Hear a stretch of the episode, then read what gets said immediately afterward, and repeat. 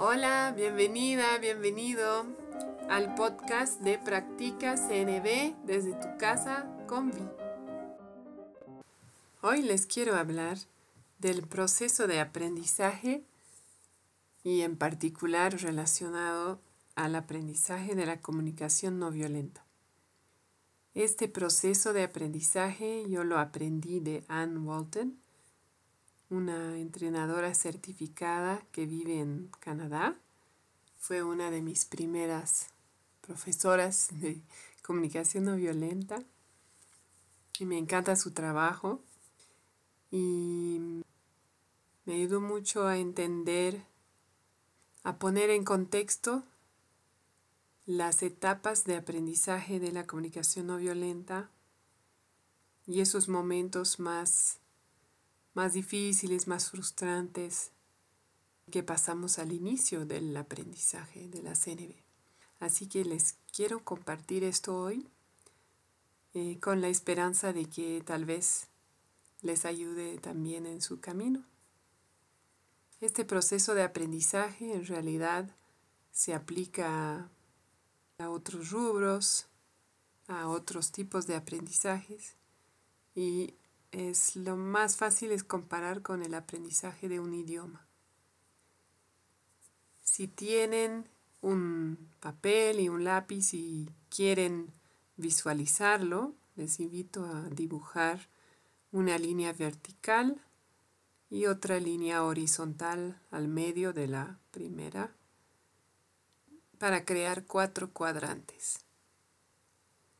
En el primer cuadrante, que vendría a ser la primera etapa del aprendizaje, es en ese cuadrante es donde todavía no tenemos habilidad, es decir, todavía, por ejemplo, si hablamos de un idioma, no sabemos eh, hablar, por ejemplo, hablamos muy poco de un idioma, pero no somos conscientes de ellos. Es decir, es el cuadrante donde no tenemos la habilidad, pero tampoco tenemos la conciencia de nuestro nivel de habilidad.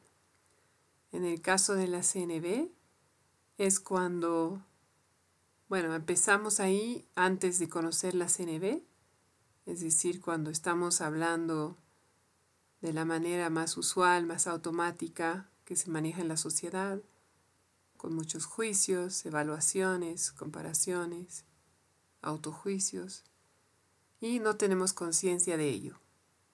Entonces estamos, es, un, es una etapa muy cómoda porque no tenemos conciencia de ello. Entonces podemos estar cómodos y no tenemos la habilidad. También puede ser que cuando estamos aprendiendo la CNB, en cualquier momento de nuestro camino podemos volver a esa etapa de no conciencia y no habilidad, cuando volvemos a nuestros patrones automáticos y no nos damos cuenta. Entonces, en el caso de un idioma, si hacemos la comparación con alguien que, digamos, está aprendiendo inglés, al inicio, ¿no? una persona que tal vez conoce algunas canciones en inglés y conoce algunas palabras de esas canciones, y entonces eh, tiene la, la idea de que sabe hablar un poco de inglés, pero en realidad no tiene la habilidad de realmente conversar o intercambiar en inglés, pero tampoco tiene la conciencia de su nivel de habilidad porque no sabe lo que no sabe, ¿no es cierto? Eso nos pasa a todos. Entonces pasa lo mismo con la, con la comunicación no violenta. Antes de conocerla, o tal vez al inicio, cuando me me introducen los conceptos y tal vez, ¿no? A mí me ha pasado escuchar a las personas decir, ah, esto necesita mi pareja, esto necesita mi hijo, esto necesita mi mamá, ¿no? O mi suegra. Pero no hay una conciencia de uno mismo, de que en realidad yo también necesito, ¿no? Porque todos hemos crecido en, una, en un ambiente en el cual, bueno, tal vez no todos, pero muchos, Hemos crecido en un ambiente donde hemos aprendido a juzgar, a culpar, etc. Entonces esa es la etapa 1.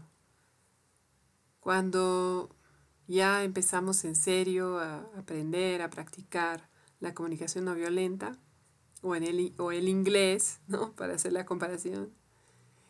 Entramos a la etapa 2. Y en esa etapa 2 es donde todavía no tengo mucha habilidad y estoy tomando conciencia de mi no habilidad. ¿No? Es decir, si fuera el inglés, ¿no? yo pensaba que yo sabía inglés y de repente me encuentro en un entorno donde se habla inglés y me doy cuenta que no entiendo nada o muy poco. Entonces, tomo conciencia de mi no habilidad.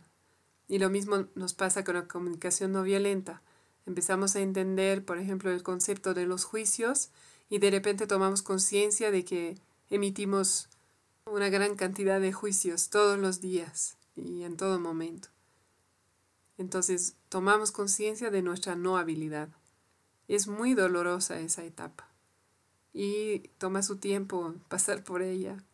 ¿no? Es una etapa en la cual uno dice, no, realmente, no, a veces eh, vienen esos pensamientos de que yo no sirvo para esto, no es lo mío, no puedo aplicarlo, ya, ya sé cómo hacerlo, pero no lo logro hacer. Entonces vienen todo ese tipo de pensamientos y muchas veces sentimos frustración, a veces hasta desesperación, ¿no? Y queremos abandonar, abandonar la, el intento, porque es más difícil de lo que pensábamos. Y sobre todo es una etapa muy incómoda, porque empezamos a darnos cuenta de, de nuestros patrones de comportamiento, nos damos cuenta de que no estamos donde quisiéramos estar, sea practicando la CNB o, o aprendiendo inglés. Esa es la etapa 2. La tercera etapa, que sería el tercer cuadrante, ¿no? abajo a la derecha sería, esa es la etapa donde ya comienzo a tener habilidad y es de una manera consciente. Es decir, si estoy aprendiendo inglés, ya estoy en un nivel en el cual puedo formular oraciones, puedo hacer preguntas, tal vez puedo escribir una nota o tener una conversación sobre algo sencillo pero eh, esa habilidad es consciente, es decir, lo puedo hacer con mucho esfuerzo consciente.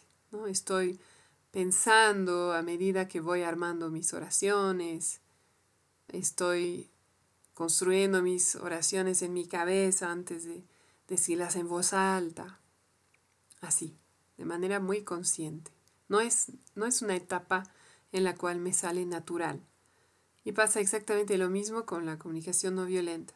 En esa etapa es donde estoy practicando, ¿no? Tal vez con compañeros, compañeras de práctica, o estoy empezando a practicar en el mundo, en mi vida diaria, con colegas, con familiares.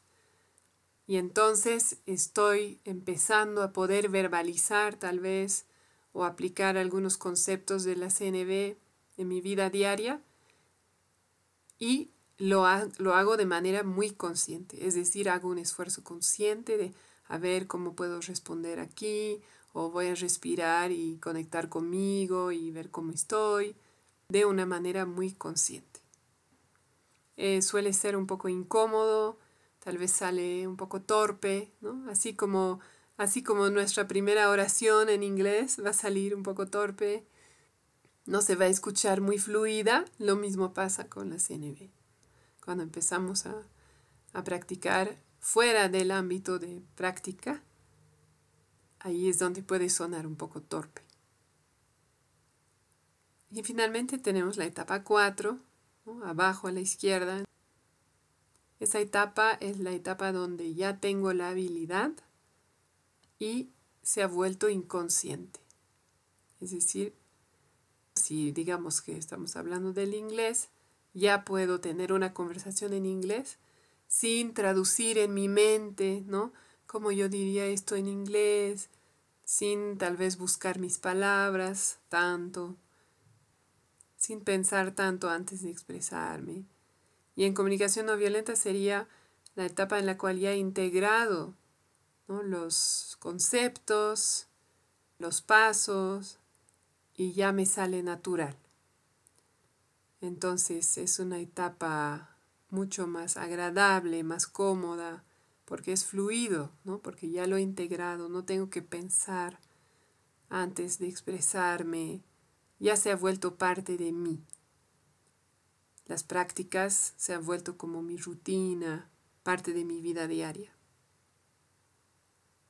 Ahora quiero nombrar que este proceso de aprendizaje no es lineal y especialmente en, en comunicación no violenta. ¿no? Si bien, digamos, en el aprendizaje de un idioma extranjero, en este caso del inglés, puede ser evidentemente ¿no? que yo transite por las cuatro etapas en diferentes situaciones. Es decir, tal vez ya he logrado un, un nivel ¿no? avanzado de inglés, ya me sale fluido, no tengo que pensar mucho, pero en algunas situaciones vuelvo a eh, tener que hacer un esfuerzo, estoy en etapa 3 donde lo hago más consciente, o tal vez vuelvo a una etapa 2 donde no me puedo expresar tan bien según el tema o según la persona con quien estoy intercambiando.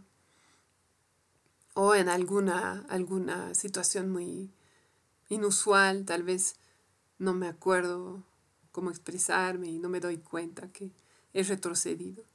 Con la comunicación no violenta eso pasa. Tal vez se ve más, se ve más claramente. Es decir, cuando, incluso cuando ya he llegado a una etapa 4, pueden haber diferentes momentos de mi vida o situaciones en las cuales estoy en otra etapa.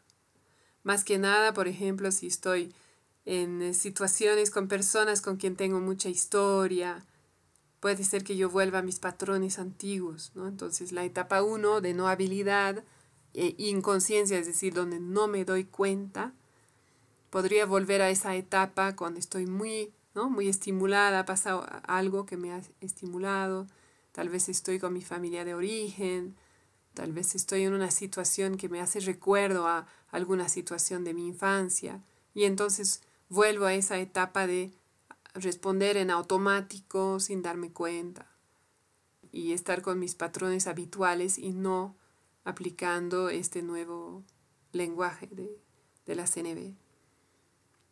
Y también ¿no? en diferentes momentos voy a volver a la etapa 3, a esa habilidad consciente donde hago un esfuerzo consciente, o en la etapa 2 donde me doy cuenta de que no estoy pudiendo aplicar en ese momento. Entonces, voy y vengo en el camino de, aprendizaje. Vamos a ir y venir.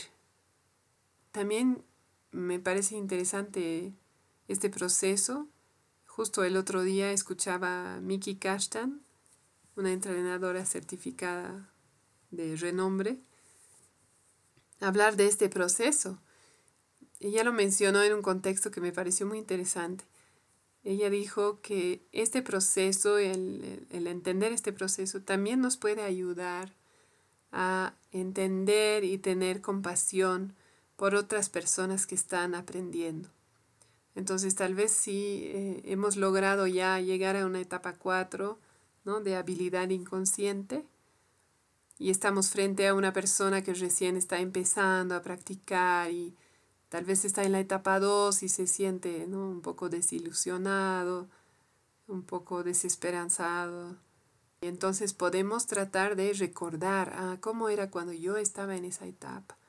Ah, me acuerdo, sí, esos meses en los cuales no, no veía ¿no? el camino, no tenía la claridad de si lo iba a lograr algún día. Entonces de esa manera poder tener más empatía y más entendimiento de lo que pasa a otra persona. Igual, si veo que hay una persona en mi entorno que está actuando con un comportamiento que no satisface mis necesidades, veo que no está consciente de ello, tal vez ¿no? puedo acordarme de cómo era yo en mi etapa 1, cuando no me daba cuenta de, mis juicios, de, mi manera de comportarme.